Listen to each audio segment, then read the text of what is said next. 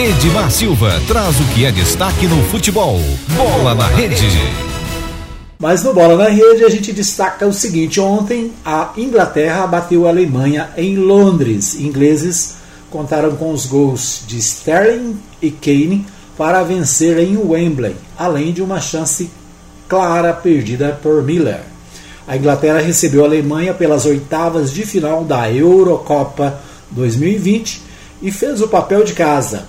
Sterling pela terceira vez no campeonato e Kane, que marcou o primeiro, deram uma vitória de 2 a 0 para os ingleses e a vaga nas oitavas de final. Na próxima fase, os Leões enfrentam a Ucrânia no próximo sábado, às 16 horas, pelo horário de Brasília. Né? Então, é, vitória da Inglaterra ontem contra a Alemanha pela Eurocopa de 2020.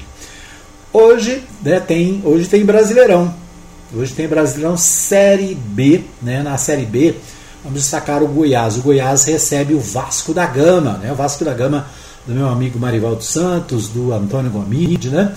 recebe, vem, por exemplo, o Vasco da Gama, portanto, veio a Goiás, o Esmeraldino é, vai receber o Vasco aqui no é, Ailê Pinheiro, né? acho que é no Ailê Pinheiro, deixa eu ver aqui. Esmeraldino conquistou suas três vitórias no campeonato jogando em casa. O Vasco não vence duas seguidas desde o campeonato carioca. Né?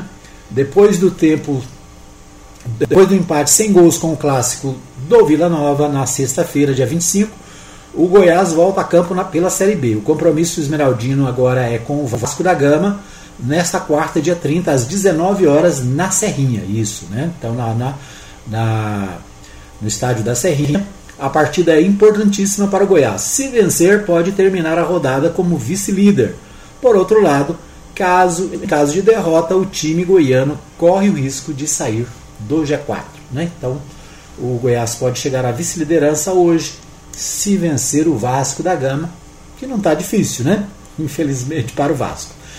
Dois, com dois desfalques, o Atlético joga no Mineirão. O Atlético Clube Goianiense, né? Ele perdeu por 1 a 0 para o Bragantino na rodada anterior. O time tenta superar Ausências. Após a derrota para o Red Bull Bragantino, o Atlético se prepara para o segundo jogo da Série A.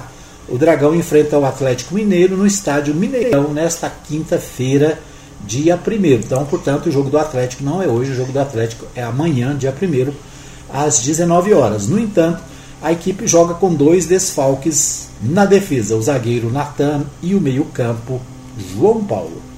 É, vamos a São Paulo com o nosso pessoal da RBA News é, para falar mais sobre o Brasileirão. Vamos a São Paulo com o Brasileirão, né? Tem rodada hoje, começa né, a rodada, a oitava rodada. Nós vamos ver aqui Corinthians e São Paulo terão novidades no clássico desta quarta em Itaquera. Vamos ver lá. RBA News Esporte. Quarta-feira de majestoso pelo Campeonato Brasileiro. Nove e meia da noite no horário de Brasília. Corinthians e São Paulo medem forças em Itaquera pela oitava rodada.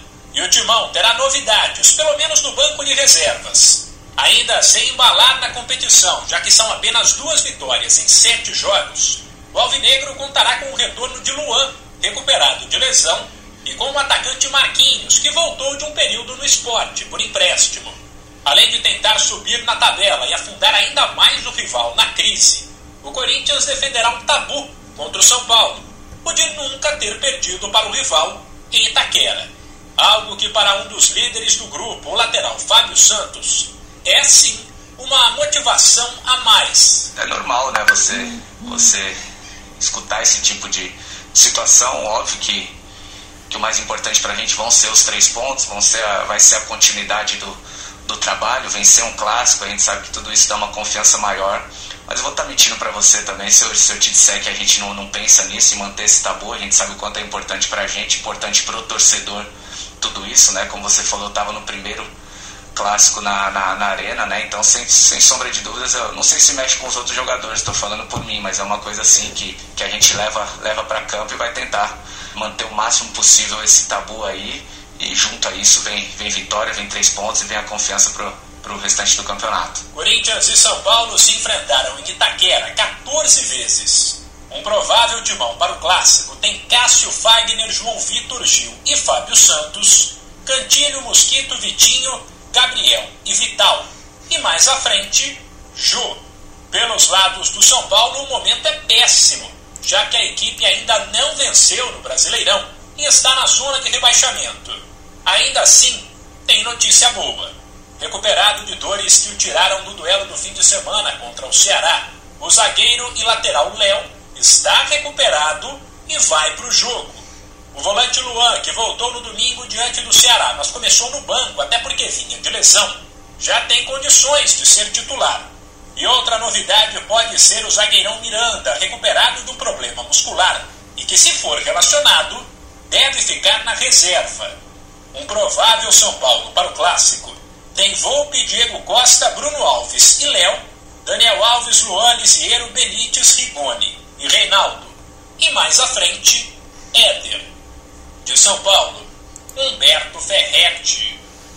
Muito bem, então ouvimos aí Humberto Ferretti, direto de São Paulo, falando sobre a partida né, do Corinthians em São Paulo, lá na capital. Né? Então, é a participação do Humberto Ferretti, né, destacando aí também o futebol brasileiro, o Campeonato Brasileiro Série A. É isso aí. Então, essas as principais informações do nosso Bola na Rede. Você ouviu Bola na Rede.